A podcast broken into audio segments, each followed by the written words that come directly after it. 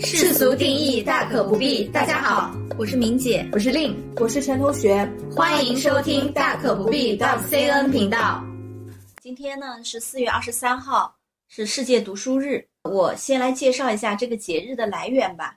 其实最早的时候，四月二十三号这个节日的全称呢是叫世界图书与版权日，还不是世界读书日啊，还跟版权有关。对，它最初的创意是来自于国际出版商协会，直到一九九五年的时候，联合国教科文组织才正式宣布这一天就是四月二十三号成为世界读书日。这个节日的来源先简单的做个介绍。那熟悉我的朋友都知道，我是一个非常喜欢读书的人，并不是说我特别好学，这个倒也没有啊。可实际还是很好学，没有不好学，一年可以读这么多本书，五十多本。我只是 喜欢读书，并不好学。但是我切身的感受，就像毛姆说的，嗯，呃，阅读是一座随身携带的避难所。所以，我们活在这个世界上呢，其实真的是会遇到很多自己解决不了的问题。我跟陈同学说，最近我就很焦虑。是的，对这些问题，如果光靠我自己的力量，可能是很难解决的。往往这个时候呢，有些人会选择跟朋友倾诉，但是我呢，会选择逃到书里去，不管读什么书，先让自己平静下来再说。所以今天呢，我们仨要给大家安利三本我们最近看过而且特别喜欢的书籍，让我们一起在万卷书里行万里路。一起见天地，见众生，见自己。好的，那我们先看看令同学的隆重推荐吧。嗯，刚刚明姐有说啊，她喜欢在书里面去找到很多解决问题的一些方法。那我去看一些书，我可能更多的会去选择，嗯，去见天地，见众生。对，去看，嗯，找到，嗯，我平时生活中看不到的一些事情。所以我是想通过，嗯，图书。去见识更广阔的一个天地，这是我去选择看一本书的一个算是初衷吧，我的初心。比较像你的，嗯，见识更广阔的世界，对世界的好奇，对，对世界始终怀有好奇。那我今天其实要推荐的书叫做《历史学是什么》，嗯，是复旦大学历史系教授葛剑雄编写的。这本书名听起来 有点像教科书啊，是一本我不会翻开的书。是的。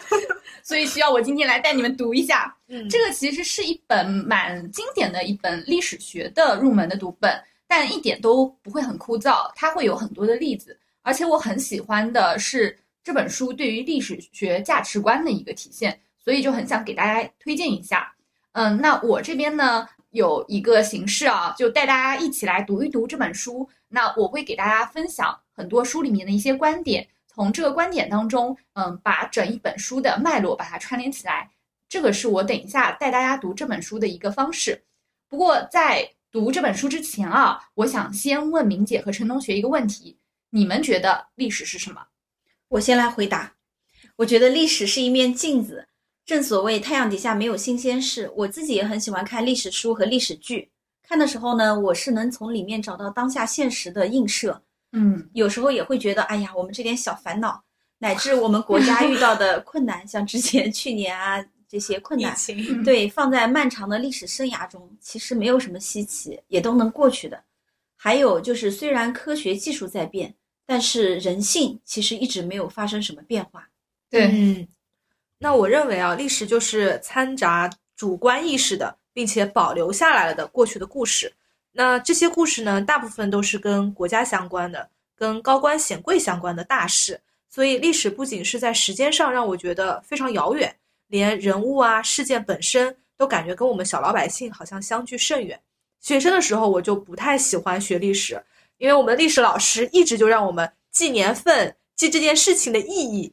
真的 应试教育，对应试教育真的很枯燥，我没有感受到历史的乐趣。嗯，不过像之前另推荐过的一个 UP 主正直讲史，嗯，为什么会让我喜欢呢？我就觉得可能是因为那些大事大人物当中，有了我们像小老百姓的这种喜怒哀乐更鲜活了，一下子就拉近了这个距离。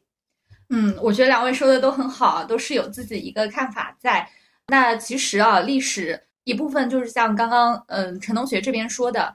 或者我们会去看一些大事件是跟国家相关的，嗯因为这些往往就是会被更多的会被记录下来。对，但这个只是历史的一个部分。嗯，嗯等一下我其实也会嗯就着我们历史学是什么这本书的一些观点来给大家做一些分享。大家也提到了两个关键词啊，说过去和记录，这是两个跟历史有关的关键词。那我这边其实想讲一个，也不算是冷知识吧。其实一直到十九世纪末，在中国学术分类当中，并没有历史这个学科。哦作为学科这个名字啊，其实是来自于日语 “les legacy”，哦，就是跟我们平时用的很多的基本术语词汇一样，都是来自于日语。嗯，比如说像经济、科学、商业、干部这些，全部都是日语词汇。这边有一本书可以跟大家推荐一下，叫做《中国人日本留学史》，它就有列了一张很大的词汇表，上面都是来自于日本词汇的翻译成中文的一个专有名词。这是来源于什么呢？在明治维新以后，日本大量引入了西方科学历史，首先用历史来翻译西方概念当中的 history，然后才被早期有力的中国人介绍回来。那这是我们历史这个学科的一个来源。哦，可是历史这两个词都是中文字吧？而且之前不都有繁体字的吗？哦，对，这两个字其实都是中文，并且这两个字在中国至少用了有三千年。但是作为专有名词，专有名词啊，这边要特别就强调在一起的对组合在一起的专有名词，它是来自于日本的，它是用了一个方式叫做借用，借用了中文词。因为我们今天所说我们概念当中的历史啊，在近代以前，也就是一九零零年以前，一般就用一个字“史”就可以嗯来对表示了。就大家比较熟识什么二十四史，对吧？嗯我们有什么嗯二十四历历史对嗯我们叫史学家司马迁，嗯对吧？不会说历史学家，历史学家肯定都是近代的。还有《四库全书》里面，我们有分类经史子集，对吧？我们全部都是用史一个字来表述的。那中国古代的史其实代表的就是历史，用两个字“历史”两个字连用是不多见的。那在中国古代，历和史它是分属两个系统，历官、史官，它是有不同职责的。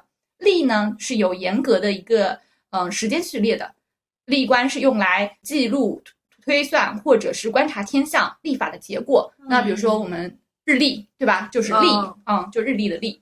而史官呢，它是记录过去已经发生过的事情，也是需要有具体时间的，就会自然而然形成编年体的记载。就像我们以前历史课上有学过一些编年体的著作，《左传》啊、《春秋》啊，对吧？嗯这就是可能大家都会比较熟悉的。嗯，哦，我懂了，这就好比历对应英语中的 calendar，而史对应 history。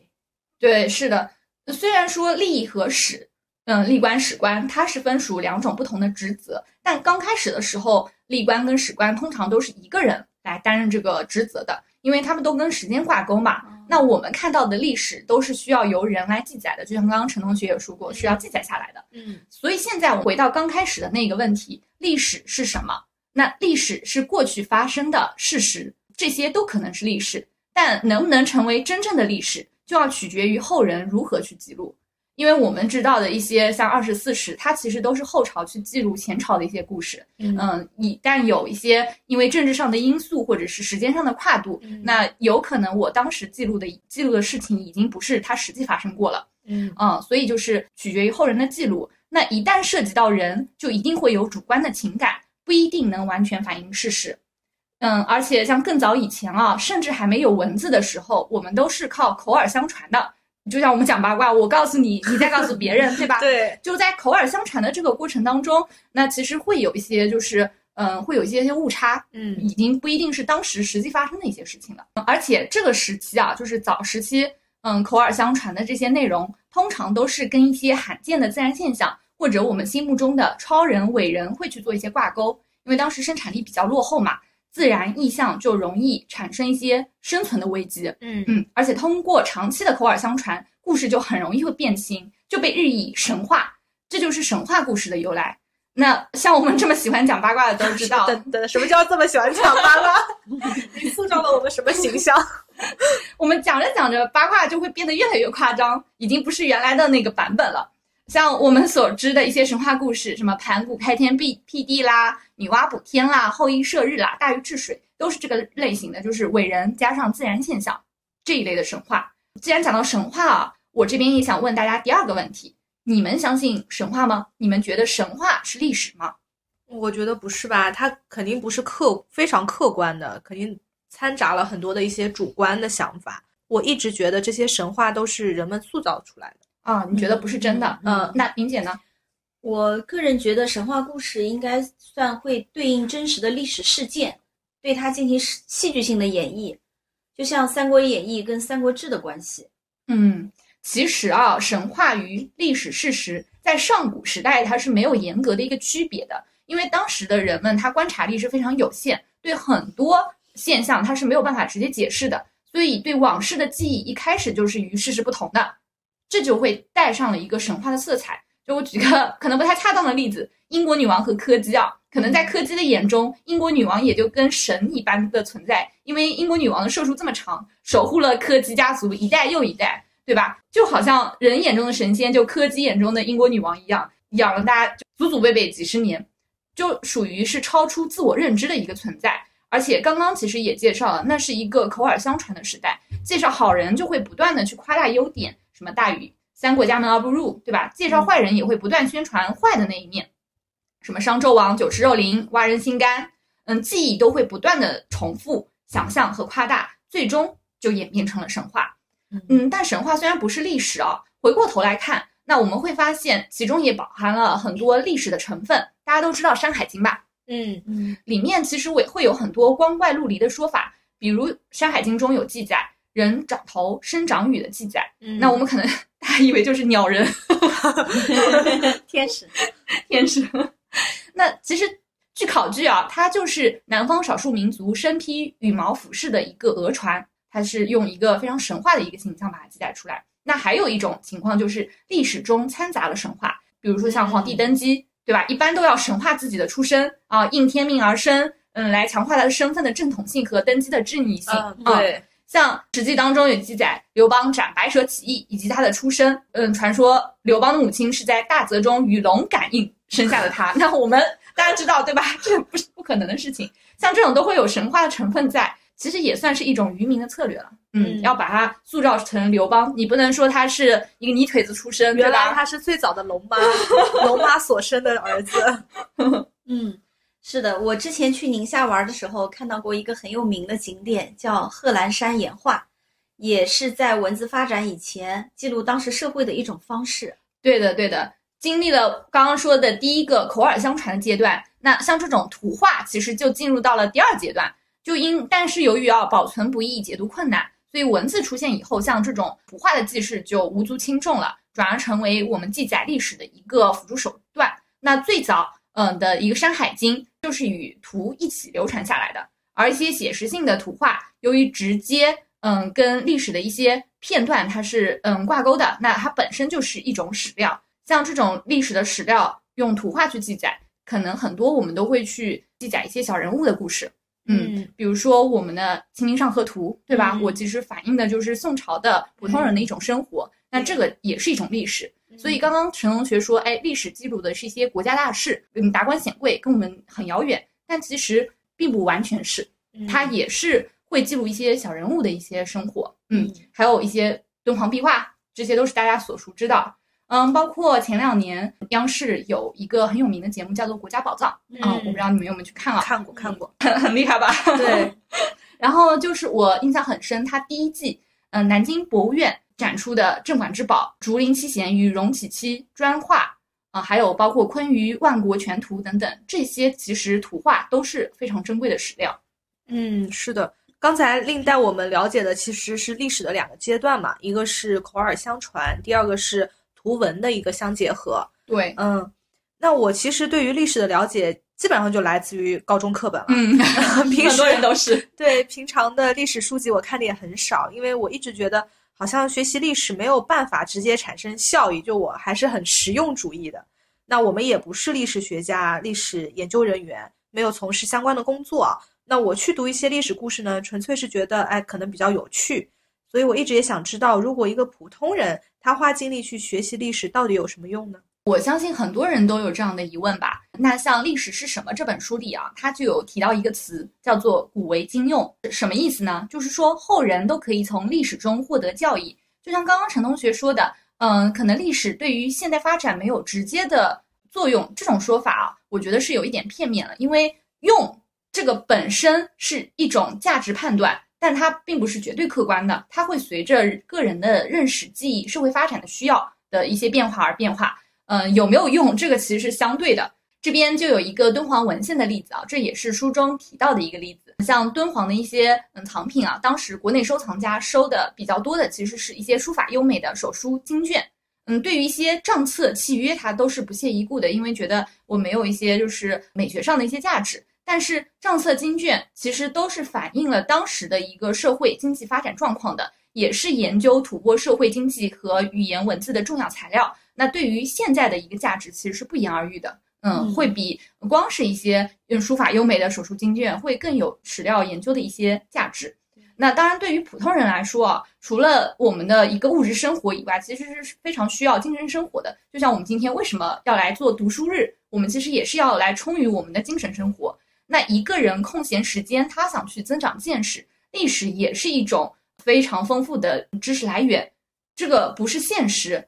嗯，因为历史是可以把迄今为止人类最美好的事物进行集中的展现。那历史上历史的实际应用，它其实是一个非常宽泛的概念。狂飙大家都有看过啊，前阵子非常火。高启强要学习，他为什么要读《孙子兵法》？对不对？他为什么不去看香港电影《古惑仔》？对吧？去当一个有文化的黑帮？所以回到现实生活中，就像学书法，肯定也不只是学当代的书法家，因为书法已经没落很多年了。我们肯定要去学，就要去临摹古代大家的一个法帖碑刻。那像二王、米黄、苏蔡，对吧？学习音乐，我们也要去学贝多芬、莫扎特吧？不是当代的这些音乐家就可以了。所以说，其实这一些都是我们大历史的一个范畴。可以说，要真正掌握一门学科，首先就是要去了解这门学科的历史。当然啦，普通人有没有必要去了解和学习对自己来说一些没有意义的信息？除非是自己有非常浓厚兴趣的，是因为这种学习，包括历史也好，都是为了给自身带来精神愉悦的，让自己开心，其实对吧，也是个作用嘛。嗯，所以如果只是为了增长知识、满足兴趣，特意花时间去讨论一些嗯细枝末节或者有重大争议的一些历史问题。那只要基本了解一些历史的史实、学术界公认的观点就可以了。我们出去玩的时候，对吧？跟人家吹吹牛，那我也是一个非常愉悦的一些感受。这个当然非常肤浅了啊。嗯，是的，我自己也有感觉啊。最近明史比较火嘛，嗯，所以我自己也比较喜欢看明史。就像黄仁宇的《万历十五年》，还有一本叫小说是张居正，我也挺爱看的，《一条编法》什么的。还有大明王朝一五六六，还有张宏杰的一些写明史的书。都很不错的，嗯，挺有意思，因为明史离我们不近不远嘛，相对史料还是比较详实的。那么，令你读完这本书印象最深刻的是什么呢？我觉得是书里这种用发展的客观的眼光去看待历史的这一种态度。嗯，书里也说了，要保持一定时间与空间的距离，摆脱功利的羁绊、政治的束缚和视野的局限，这样才能去超脱、去观察和评价历史。嗯，书中有两段话让我印象非常深刻。一段是这么说的：以探求历史真相为己任的历史研究者，就不应该站在狭隘的立场上看待历史。以前的爱国主义教育总是说，我们中国人了解中国史、研究中国史，首先要明确自己是一个中国人，为自己伟大祖国悠久的历史、灿烂的文化而倍感自豪。如果只是用用历史为现实服务，这当然没有错。但是要做一个历史学研究者，最关心的应当是历史的真相，而与研究者的国籍无关。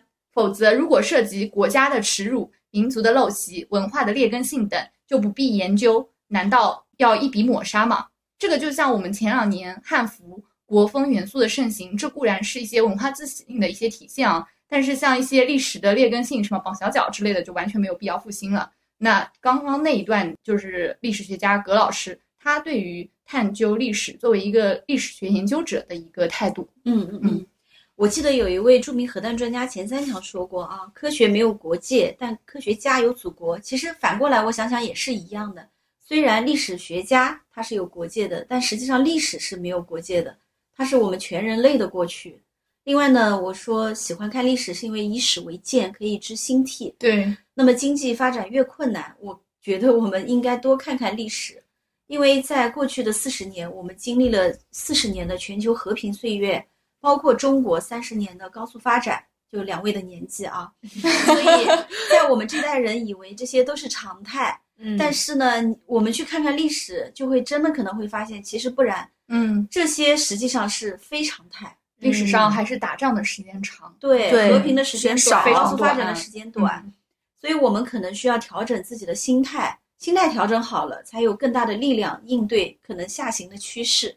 而且现在很多的问题，我们可能都能在历史书上去找到答案。对，嗯嗯，其实我刚才听令这样子去分享这本书啊，倒是确实给我打开了一个新的思路，因为我可能以前对历史的理解定义这个太狭隘了，嗯觉得就像是课本上面的那个才叫历史，嗯但其实刚才你提到的像音乐上面的一些经典的古典音乐，对其实也是展现历史的一种方式。是的，而且这两年也像你刚才提到的《国家宝藏》，央视做的几档有关历史、有关文艺类的这种人文类的综艺节目都很受欢迎。我认为一方面也是国民民族自信的崛起，大家都觉得，哎，我身处的国家是真了不起，我想更加深入的了解它。因为像以前我们，我记得我们初高中的时候还有哈日哈韩的这种是的，风气嘛，嗯但现在好像就少了很多了。嗯，嗯，然后中国的文化真的也是走出去了，不然也不会像有李子柒这样的博主、嗯油管博主，对吧？因为只有这种真正的软实力，你走出去，嗯，你才能真正的跟一些世界上其他人去做一些沟通，而不是强硬的用武器或者说用嗯钱来砸你。是的嗯你才能更多的得到人家的认可。有一个法国总统是谁说的？密特朗还是谁说的？他说最强大的输出是价值观的输出。嗯，嗯对，嗯，就像以前为什么美国的英雄，我们就觉觉得就是英雄，嗯呃，美国梦，对，英雄梦，中国就要被讽刺战狼。对，是的。所嗯以我觉得现在包括我们去传递一些我们的价值观或者是文化，现在的一些先进的传播技术啊，我觉得确实也让人感受到了历史与现实结合的这个魅力，达到了更广泛的这个传播。那其实书里面啊还有一句话，我也是嗯觉得非常认可的，就是说研究历史必须要有大眼光，从纵向看应该是有一个发展的观念，从横向看呢，应该把小范围的历史放在大范围中考察。这个不仅是学习历史的态度，还可以套用到对人生观、价值观的思考。那我们第五期的时候，宁姐就有跟我们分享过一句话，说要倾听更大共同体的声音，其实就是这个道理，一通百通的。嗯，嗯，真棒真棒！这本书让我确实有了新的认知。刚刚就是带大家也读了，就主要是历史是什么这本书当中历史的来历和为什么要了解历史这两章。嗯，刚才我讲的一些一些观点都是书上的观点，那我自己也有一些嗯例子的一些补充啊，也感谢两位跟我一起来读这本书。那么书里其实还有很多其他的内容，比如说历史的类型啊，或者嗯该如何去学历史等等。嗯，这本书的话，微信读书上也有上架，不要钱的，一共其实 对我们也有会员。一共也就十五万字啊，就读读非常快。嗯，感兴趣的小伙伴呢，都可以去看一下。嗯嗯好啊，下次找来拜读一下。那么接下来我们想听听明姐，我们的主持人，她一年看了这么多的书，那今年会跟我们推荐什么书呢？是的，我也纠结了很久啊，在想推荐哪本书，因为现在好书真的太多了。嗯呃，思前想后呢，我打算挑战一下，推荐一本自传体小说，是一位女作家叫百瑞尔·马卡姆写的《夜航西飞》，她号称是女性版的《小王子》，献给非洲大地的情书。那么我先介绍一下，给这本书做推荐背书的人有多牛吧。刚才说了，这本书呢是一本女性版的《小王子》，巧的是什么呢？是谁让他写了这本书呢？这本书的出炉正是《小王子》的作者圣埃克佩里。他在一九四零年遇到百瑞尔的时候，催他写出来说：“你该写写这些事儿，你知道吗？你应该写。”那么后来呢？著名作家海明威也在一封信里啊，写帮这本书做了推荐。他说：“你读过马卡姆的《夜航西飞》吗？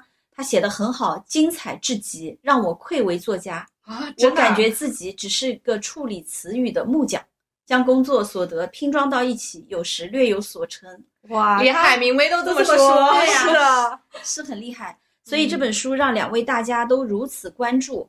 我们来看一下，今天我就想推荐一下，它首次出版于八十年前，好老的八十年前书哦，，对，嗯三一九三六年我记得，再版也超过了十次，可见大不一般。嗯之前呢，他也是一直躺在我的 微信读书作为微信读书的会员的书架上，直到我最近听了一期文化有限，是我最羡慕的一个播客啊，节目里面大一老师的推荐，我才又重拾起来读了一遍，没想到一发不可收拾。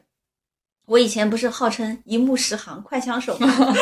是的，我这次读的非常慢，有些章节甚至一字一句的咀嚼，我生怕错过什么，因为实在太精彩了。因为要要讲播客嘛，所以反复读了好反复几遍。觉，但是看到章节里面确实是比较慢，嗯，一个字一个字读的。是的，是的，我读到自己喜欢的书的时候，也会翻来覆去的要读很多遍。嗯，嗯，其实我之前也浅浅看过这本书，我这本书是有纸质版的，之前只看了前面一章就没有继续读下去了。为什么呢？嗯，前面的节奏还是比较慢的，就是嗯不太让人能够马上的进入这个读书的状态。啊，其实还是需要有一个稍微平静的一个状态，慢慢的去享受整本书里带来的，快乐。是的，之前我关注的一个博主就评论过这本书，是说这是一本能让人静下来的，而且是一本后劲很大的书，需要耐心读完几章之后，才能体会到它的精妙之处。没关系，今天就让明姐带你来读一下。对，好的理解理解。我第一次看呢，也觉得平平无奇，也没看完。后来直到上次听完大一老师的推荐，才让我重燃兴趣。这本书就像有个导游带我徜徉非洲大陆一样。令不是一直想去非洲吗？对，对，我们先来看这本书马卡姆的精彩人生吧。嗯这个书的作者叫百瑞尔·马卡姆，她是位女性，出生在一战前，一九零二年啊，啊。她一九三六年呢就完成了从英格兰到布列塔尼岛的横越北大西洋的历史性的从东到西单机飞行。好酷太啊！厉害了，对嗯，好酷。女性楷模。对，呃，这本书就是以这次航行作为背景展开的。它出版于二战期间的一九四二年，因为《小王子》的作者叫他写的。在一起读书之前呢，我还是抑制不住的八卦的心情啊，想八卦一下这个作者白瑞尔，因为在这本书之外，他的人生本身就是一个传奇。对他能开飞机，在那个嗯年代，对，就很酷，一战啊。对，嗯，那个时候女性都没有工作呢。嗯，没有地位。对，我在查资料的时候啊，看到她的照片是位美女，五官精致，身材高挑，穿着飞行服，眼神冷峻，英姿飒爽。嗯，令人向往。对对对，这姑娘呢，一共结过三次婚。第一次结婚呢，是因为她父亲在肯尼亚经营的农庄遇到大旱破产，她在书里也写到。嗯，后来她通过嫁给邻居的方式，免去了父亲的一大笔债务。那个时候她只有十八岁。嗯，后来离婚了。第二次呢，她嫁给了一个导演兼制片人，这个人有钱有品位，关键对他还很痴迷。白瑞尔给他生了一个儿子，但是这段令人羡慕的婚姻呢，最终还是因为白瑞尔的劈腿而告终。这件事情呢，也震惊了伦敦的上流社会，因为他劈腿的对象是亨利公爵。亨利公爵是谁呢？就是乔治五世的三儿子。乔治五世又是谁呢？就是国王的演讲中那个口吃的国王是乔治六世，就是这个亨利公爵是这个口吃国王的兄弟。哦，所以是女的出轨了，对吧？嗯，哦，我本来以为是男的出轨了，还出轨了个男性。没有，是他出轨。啊，那么这次她出轨了嘛，又离婚了。嗯再来到第三次婚姻，她嫁给了好莱坞的影子写手拉乌尔·舒马赫。嗯呃，不过最后她还是没有安定下来。在这个期间，她情人无数，著名的有飞行员汤姆·布莱克以及丹尼斯·芬顿。丹尼斯·芬顿就是《走出非洲》奥斯卡奖的这本电影里面男主角的原型。哇，他这个经历太丰富了，对女性之光，人生赢家。是的，没有脚的鸟，没有人能让它停下来。数量多，质量好。对，嗯而且都对他很痴迷。是的，哎，怎么还叹息了呢？羡慕。嗯，不过这一切啊，在这本书《夜航西飞》里毫无体现，因为百瑞尔完全没有兴趣讲述他自己的情感故事，所以在这本书里，我们根本看不到伤春悲秋，只看到他对父亲的崇拜，只看到冒险和开拓，只看到非洲的辽阔，也只愿意屈从于自然的美和命运的力量。他在这本书里表现出跟他的照片里的气质，我觉得还是蛮像的，冷静、果断、坚决、勇敢。但这本书里，他对自己的私人生活只字未提，包括刚才讲的嗯三段婚姻、世俗的成功、无数风流韵事、包括他缺席的母亲，似乎他对这一些都毫无兴趣。还有他连儿子都也没有提，因为我觉得这么光辉的女性形象，她的目标星辰大海啊，对嗯，她不会只被眼前的苟且，对她这些事情儿女情长对这些都不算什么不能羁绊她。所以说我听这本《夜航西飞》，它主要就讲述是在发生在非洲的故事啊。对我是非常非常向往。非洲的大草原的嗯狮子、豹子、斑马、犀牛、角马，还有整个动物大迁徙，肯尼亚的动物大迁徙真的是太令人向往了。我就一直很想去，但因为三年疫情嘛，也没有机会去，所以这两年我是非常想安排一个时间去到非洲去看一下动物的塞伦盖蒂大草原。嗯，没错，这本书的背景呢就发生在肯尼亚。哦，我想起来，就是在文化有限大一推荐的时候，嗯超哥不是也说他没没怎么看的认真投入嘛？对嗯他就说哦，可能他以后去非洲带这本书，或者是旅行的过去的过程中带这本书嗯会比较好。是的，对，嗯因为旅行的时候看书，其实会非常有感触，你会跟书中的一些情节也好，人物也好，会发生共鸣。对，嗯我们之前去香格里拉的时候，那时候对明姐不就是就在看《消失的地平线》吗？是的嗯，所以虽然那本书写的一般，但在嗯香格里拉看的时候还是有有氛围感对，啊有有有。嗯，百瑞尔四岁的时候呢，他就被父亲带去了非洲，他在非洲长大，在非洲学会了驯马，学会了开飞机，太厉害了，真的很。酷。对，还被狮子给扑倒了，哇，真的就很厉害。所以在字里行间能看出来，她是一个真正的非洲的女儿，而不是一个生活在非洲的白人女孩。嗯对，就像她说，她对非洲的认知啊非常的深入。她说，但是非洲的灵魂，它的完整，它缓慢而坚韧的生命脉搏，它独有的韵律，却没有闯入者可以体会。除非你在童年时就已浸淫于它延绵不绝的平缓节奏，否则你就像一个旁观者，观看马赛人的战斗舞蹈，却对其音乐和舞步的含义一无所知。说明他是真的是沉浸进去了，而不是说作为一个旁观者去看一些东西。，对，嗯，融为一体的。你以后是旁观者哎，旅你可以读着这本书去，可能就有身临其境的感觉。，对，要的，嗯，而且不是刚才明姐说有一部奥斯卡的电影叫做《走出非洲》嘛，它讲的也是非洲的生活吧？对，海明威的妻子啊叫玛莎，她在推荐的，在这本书前面有个推荐的序言，也是她嗯亲自推荐的，提也提到这两本书。她说啊，走出非洲深得像一口井，夜航西飞呢，则是和当年欧洲的地平线一样宽广。两本书都是写给非洲的情书，他们的非洲并不互为敌手，而是互为补充。互相成就。对我前两天确实还看了这本电影，也挺不错的。嗯走出非洲。嗯，那我们回到《夜航西飞》吧。这本书呢也不算太长，一共是二十四章，讲了二十几个小故事，都是发生在作者自己身上的，而且都是与非洲有关的故事。里面你二十几个故事，我简单的举个例子啊，像他写 在塞伦盖蒂草原上有一只叫驴子的斑马和一只叫小古怪的纯种马之间的爱恨情仇。叫驴子的斑马，是的，对，这只斑马叫驴子。另外呢，他与一位濒死的黑水热患者聊天，因为这个患者听说他来自内罗毕，他已经远离大城市很久了。还有他很厉害的训练了一位一匹叫聪儿的小母马，赢得了赛马比赛。赢完之后就事了什么拂拂衣去深藏功与名再也不让他参加比赛了。哦啊，很有意思。嗯然后以及他怎么学会成为那个时代非洲第一位女飞行员的故事。所以这些二十几个故事呢，就像为我打开了一扇通往非洲新世界的大门，而且完全读起来没有时代的隔阂，根本感觉不到这些故事其实是发生在一百年前。而且他的观察真的很敏锐，他会去观察一匹马和一另外一匹马的爱恨情仇。嗯，非常敏锐，他还有一个故事，写一个像王者风范的纯种马，哦他从那那章写的也很有意思，嗯他的视角是用马的视角看人哦来写，这这个意思对他一定要有非常细致的一个观察，他才能看出这么一个爱情纠葛有一个过程。对，我很好玩。我之前有看过一个综艺节目，是日本的一个综艺节目，嗯他们是讲嗯一个水族馆里面一个大家族的企鹅，它的爱恨情仇。哦对对哦对对对对不同的企鹅呃就会会有想象，对，就是嗯这个企鹅和这个企鹅，它的关系很好，那个又跟它嗯关系不好，就它有非常复杂的一个人物，哦，不是企鹅关系图，哦嗯，磕 CP，就很有意嗯很有意思。这个作者在当年肯定算是一个先锋女性了，而且，对吧？嗯，怪不得这么多男性就拜倒在了她的石榴裙下。八卦视角，对八卦视角，是的，他确实是很有才的。这些故事呢，在作者笔下都描写的栩栩如生。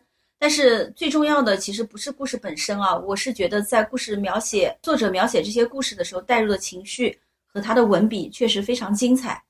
比方说念一段啊，就他为了寻找失失踪的飞行员伍迪，百瑞尔呢从南格威起飞向北，飞行到马加迪与纳鲁克之间的时候，他发现了上万头黑斑羚、牛羚和斑马正在拼命的往前奔跑。嗯，好壮观呀！对，这是一片人迹、人类足迹未知的地方，动物的野性在自然面前如此奔放，让他不由感叹。他说：“曾经这个世界上没有机器、报纸、街道、钟表，而它依然运转。这才是真实的非洲大地。人类呢，在这里显得微不足道。野草总能复生，人工栽培的花草却在他面前退却。”所以，这一些强大的自然力量让人类的一切征服之举只能徒劳。这就让我想到了我之前旅行的时候去过可可西里，涉足到无人区，看到一些野生动物、藏原林，然后还有湖，他们在整一个可可西里上奔跑，像个主人。对他们就是草原的主人，我们都是旁观者。对，嗯，就真的非常令人嗯震惊。嗯，生命的顽强，因为在那片无人区，人根本没有办法生活。但他们就是那里的主人。嗯，那我觉得突然想到一点，就是他为什么会有这么辽阔的胸怀？我觉得很有可能他一直是飞在天空上面看这片大陆的，就他一直就是那种上帝视角的感觉。嗯，就好像我们比如说去旅游，我们可能拍到的照片都是以我们这个视角拍出去的。对。但如果你在这个时候增加一个无人机，嗯就从航拍的角度去看，那完全又是不一样的壮观的景象。所以他其实一直就是在航拍，就是在航拍。非洲去看这个世界，我们都是平面的角度，但他就是三维立体，就很立体。对啊，比如说他看那个迁徙，那个动物迁徙，如果上万头，对，如果不是在天空上面飞在天上看的话，在地上也看不了。嗯嗯，神之眼光，对，是的。那首先也是他比较勇敢，所以相辅相成嘛。首先，她是一位女飞行家，互为因果。对，因为她愿意去学习飞行，就很勇敢了。是的，嗯，对吧？嗯。所以刚才说的，除了辽阔、勇敢、探险、热爱与敬畏这一系列感受之外，其实今天我想分享的，嗯，反倒是一个关键词，叫孤独。这本书，这本书还会有孤独的存在吗？因为感觉很热闹，它的世界非常丰富。是啊，也是最近我在思考的一些问题。当然，这个也是大一老师可能也也提到了啊。对，呃，我自己确实比较深有体会。那我想先问一下两位，平时会有孤独的感觉吗？呃，我觉得还是会有的。就有时候，比如说一个人去做一些事情，或者说夜深人静的时候，嗯，那静下来会感到孤独。那我也会想办法去排解一些孤独。那跟到我的朋友去聊天，或者说我出去，嗯，出去旅游，那我也想找嗯一些，哎，我不是一个人去旅游，我去通过拼团，有三四个人，哪怕不认识陌生人去同行，我觉得也是蛮好的一种体验。所以我会想办法去消解一些孤独。哦，嗯，我其实是比较少感到孤独的，因为我还平常挺喜欢跟自己一个人待着的。我没有人打扰的时候，会觉得嗯，世界很安静，太美好了。嗯，你这叫独处，嗯，不叫孤独。对，但我就就独处的时候，我就不会感到孤独。嗯，比如说夜深人静的时候，我也没有感到孤独。嗯，特别是像刚才令说的，如果说跟不认识的人去旅行的话，我可能反而会觉得孤独啊。嗯，我会融入进去。嗯，会跟他们去聊天，包括我这次刚去西藏林芝回来嘛，嗯，其实我跟车上的嗯另外四个人我都不认识，一个司机再加两个就是同行的同伴嘛，都不认识。那我们通过这段时间的相处，嗯，不停的聊天，包括聊他们的生活，或者说哎聊西藏的一些嗯风土人情，因为一般这样出去玩，他们都有非常丰富的去旅游的历史，呃，我们会互相介绍，哎，你去过哪儿，我去过哪儿，我们会互相的去。嗯，做一些就是介绍这样子，那整一个嗯生活也好，或者说这段旅程也好，就会非常的丰富。我是嗯蛮喜欢有不同的人生经历的人去跟他们去聊天，去聊聊这个广阔的世界。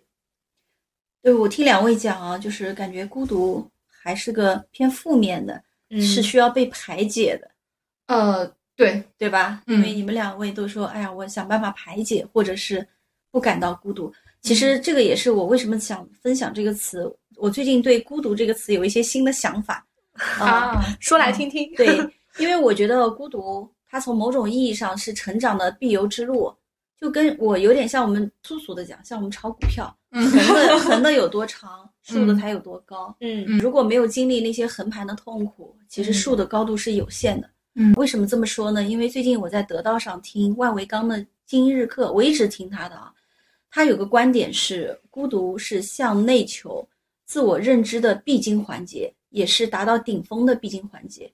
比如说像曾国藩、王阳明，还有一批以乔布斯为代表的硅谷精英，其实他们都是在享受孤独，也是经历孤独，也同时在孤独中得到了成长。嗯所以就像这本书里，包括书名，它都叫什么“夜航西飞”，就是在黑夜中的飞行，嗯，其实也意味着深不可测的孤独感。但是我们设想一下啊，它的飞行时间肯定是白天更多，嗯，对不对？对它不可能永远凑着黑夜去飞行。红眼航班。是的，而且黑夜也也看不清万匹，所以它没有必要，对不对？嗯所以他在飞行的时候也看到非洲大陆的大陆的壮丽，但对他依然选择了这个书迷，所以意味着实际上他更享受黑夜里的飞行的孤独带给他的幸福感。嗯这个是我的理解。嗯因为这段话也是呃跟大家分享一段他自己写的啊。他说，即便是在有航道的地区，即便有仪器的帮助和无线电的指引，夜航依旧是种孤独的工作。而飞越牢不可破的黑暗，没有冰冷的耳机陪伴，也不知道前方是否会出现灯光、生命迹象，或者标志清晰的机场，这就不仅仅是孤独了。有时候那种感觉如此不真实，相信别人的存在反而成为毫无理性的想象。山丘、树林、岩石还有平原都在黑暗中合为一体，这黑暗无穷无尽。地球不再是你生活的星球，而是一颗遥远的星星，只不过星星会发光。飞机就是你的星球，你是上面唯一的居民。嗯，这个感觉就是小王子啊。对对，小王子一个人住在那个星球上。看四十三次日落。对，所以我们自己应该也有感受。如果坐过国际航班的话，长途飞行有十几个小时里面，刚才你还说巴厘岛，呃，嗯五个多小时长。嗯实际上，如果飞到美国啊，不是对都很十几个小时。嗯白天大家还能互相聊聊天，到夜里大家都睡着了。这个时候，如果只有你醒着啊，就夜深，刚才令说夜深人静的时候，你也不能老看书和视频什么的，对，对眼睛会看瞎的。所以那个时候思绪就是那个时候的思绪飘来飘去，其实就自己跟自己对话的片段。其实我每天都会想要有这么一段时间让自己放空，嗯就是我睡着之前躺下，我也不刷手机，嗯也不看剧，那就给自己一段时间去静静的想，可能什么也没有想，就是很放空、对，很舒展的一个状态。当下。对，嗯，另外我自己的体会还有，就像去武功山这种自虐型徒步的过程啊，不能玩手机，周围也没有人能跟你聊天，大家都忙着赶路嘛。你只有当时真的当下就只有呼吸和意识，嗯就什么都没有，就只有你的腿，然后外面呢就是空气、风、景色。其实这个时候真的还是挺孤独的。然后，但这个时候就是又是自己跟自己对话的旅程，所以那么多人喜欢徒步，可能也是一个原因。不只是对话，还要给自己加油。快到了，马上就能到了。太苦了，对，但会上瘾。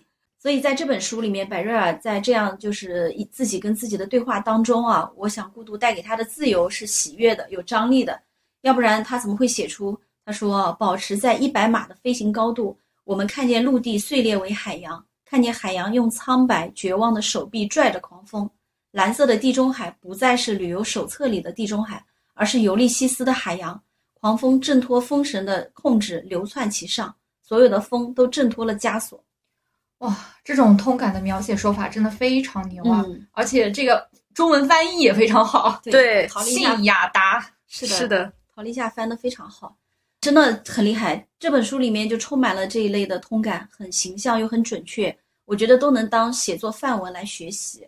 所以我，我认为啊，正是这种孤独呢，让百瑞尔他长成了刚才我们说的一个独立又勇敢的人，让他能够超脱我们的这个层面，飞到更高的高空来俯视这个世界，让他最终超越了内心的恐惧，能够成为一个开创纪录、独自飞越大西洋的人，又能够超越了时代的樊篱，作为女性拥有一个闪亮而精彩的人生。在那个年代啊，嗯，真的不容易。对这段话我也很喜欢。他说：“我学会了，如果你们必须离开一个地方，一个你曾经住过、爱过、深埋着所有过往的地方，无论以何种方式离开，都不要慢慢离开，要尽你所能决绝的离开。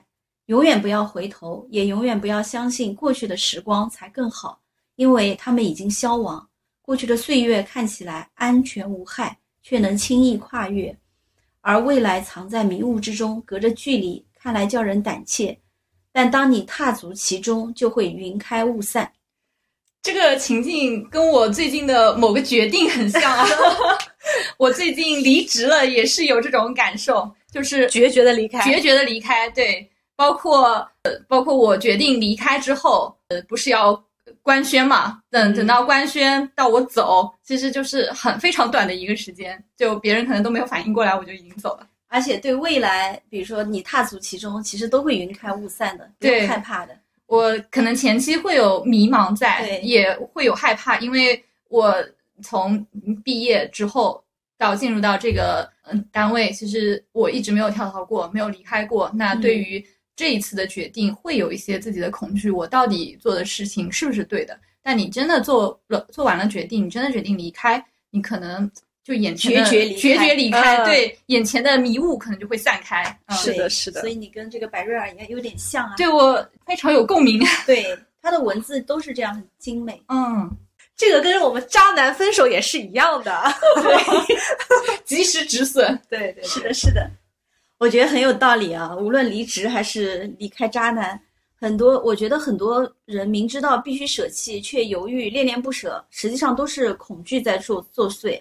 我们害怕未知，害怕失败，害怕的实际上就是孤独。我们其实需要精准了解自己在害怕的那一刻到底在想什么，到底要什么，到底为什么有这样的想法，才有可能改进身心啊！所以我们现在最缺少的不是外部信息，外部信息已经很泛滥了。我们缺少的是我们内心的信息。那么，内心的信息哪里来呢？实际上还是我们会独处的时候，或者是孤独的时候，会能够听到自己内心的真实的声音。就像我啊，虽然很社牛，那我自己感到孤独的时候，反倒是在一些应酬的时候。这样子，应酬不是应该很热闹，就是觥筹交错，对，然后大家互相聊天。但那个是面上的，不是心理上。你有可能会跟一些自己也不喜欢的人去做一些应酬，然后去做一些自己不喜欢的应酬。对，是的。所以我是因为我自己比较喜欢社交，我就能够识别哪一种是我想要的，哪种是我不想要的。比如说跟我们大可不必的社交，那就是想要的，这就不是社交，对吧？就会属于我们非常享受在一起的时光。嗯，那么作者在书里面也有一段话：当你与他人闲坐交流的时候，你是孤独的，其他人也是如此。无论你在哪里，只要夜晚降临，火苗随着来去自如的风势自由燃烧，你就是孤独的。你说的话除了自己，又有谁在听？你想的事对他人又有何意义？世界在那边，而你在此处，这是仅存的两极，也是唯一的现实。所以有时候我会想啊，如果人生来就是孤独的，那么我们为了消除孤独感。跟其他人建立亲密关系或者是社交，有可能都是徒劳。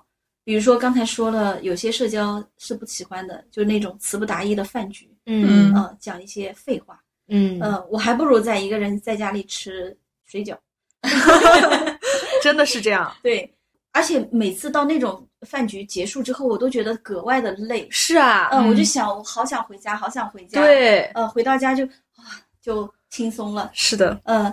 所以，孤独如果注定是永恒的，也是必须的，那我们还不如享受孤独，认识自己，自己去疗愈自己的情绪，而不是借助于短视频啊、游戏啊、无效社交把时间填满。所以，我觉得没必要去去把孤独给消除掉。所以，最后呢，我用作者那一场二十一小时二十五分钟飞越大西洋的创纪录飞行——夜航西飞这一章，这是第二十三章，他写了这段飞行这一章的结尾来结尾吧。时间继续前行，战胜一路上与之相逢的许多事情。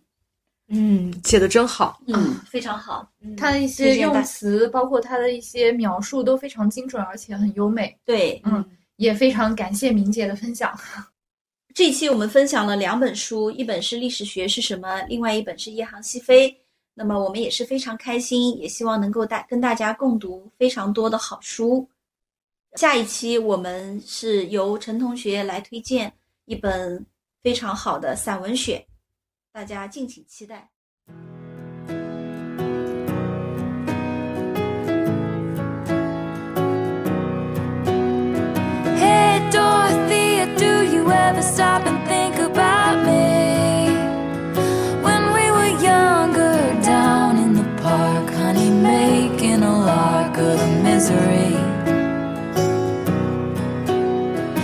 Got shiny friends since you left town. A tiny screen's the only place I see you now, and I got nothing but well wishes for you.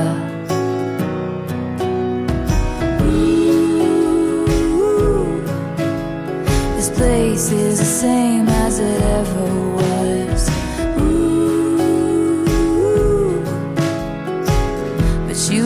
Like it that way. It's never too late to come back to my side. The stars in your eyes shined brighter and super low. And if you're ever tired of being known for who you know, you know, you always know me, Dorothea.